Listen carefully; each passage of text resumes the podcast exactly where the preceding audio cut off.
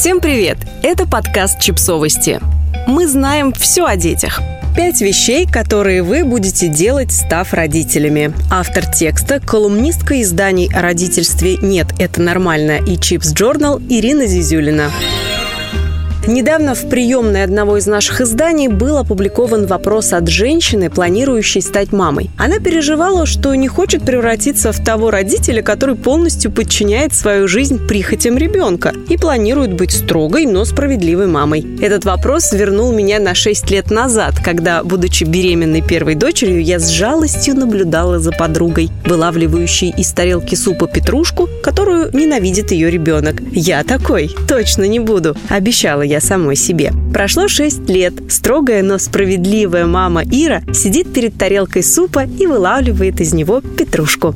Занавес. Как так вышло? Я же тоже не хотела размякнуть и стать родителем, который все позволяет. Я тоже не хотела полностью развернуть свою жизнь в сторону выполнения детских приказов. Ну, если честно, я таким родителем и не стала. Просто с рождением ребенка многие личные принципы как бы деформируются, потому что сталкиваются с суровой, пахнущей пюре из цветной капусты реальностью. Взять хотя бы совместный сон. Сколько будущих мам уверены, что для них это неприемлемо, а потом вжух, и вот грустный папа переезжает на диван, а его часть ложа любви э, занимает младенец. Шах и мат да беременные принципы. И таких изменившихся принципов у каждого родителя очень много. Мы представляем одно, но по факту случается то, что случается. Это как делать выводы о стране, в которой никогда не бывал, исходя из прочитанного, увиденного в тревел-шоу и рассказанного друзьями. Этого недостаточно. Оказавшись в такой стране, можно офигеть от количества недосказанного, преувеличенного или по каким-то причинам совсем игнорируемого другими рассказчиками. И, вероятно, вам придется менять планы на ходу с учетом реальной обстановки.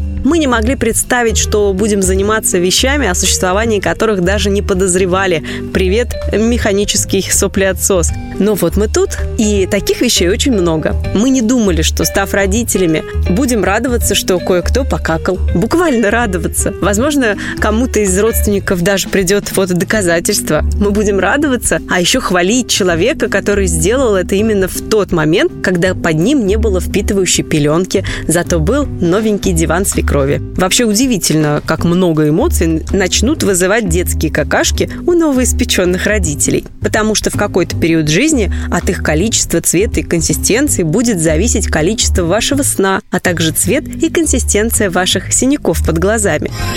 Будем говорить странным голосом. Кто-то начинает лепетать тонюсеньким голосочком, кто-то просто смягчает тембр и театрально растягивает фразы. Другие произносят слова, специально коверкая буквы, но у каждого есть свой фирменный голос, который он использует для общения со своим ребенком. Кстати, для тех, кто считает, что никогда не будет сюсюкать перед ребенком, ученые из Флоридского университета провели исследование и выяснили, что такое поведение помогает, а не вредит, развитию детской речи.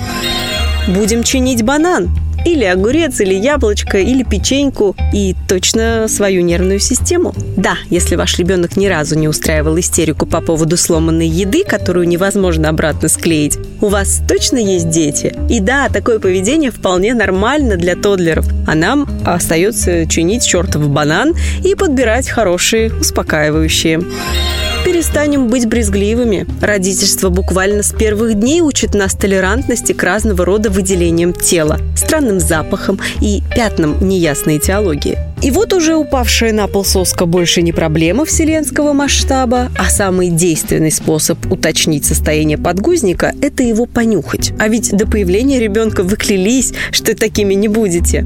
Начнем все гуглить, какой кал считается оформленным и где его оформлять. Окей, Google, как переложить спящего ребенка в кроватку так, чтобы не щелкнул сустав? Окей, Google, кто такие барбарики и почему ребенок их просит? Окей, Google, Удивительно, но только читая ответы в поисковой системе, понимаешь, что твой дурацкий вопрос на самом деле задавался уже тысячу раз такими же молодыми и неопытными. Это тот самый случай, когда понимаешь, что все происходящее с тобой не какая-то неправильная случайность, а обычная родительская жизнь. Обнимемся? Подписывайтесь на подкаст, ставьте лайки и оставляйте комментарии. Ссылки на источники в описании к подкасту. До встречи!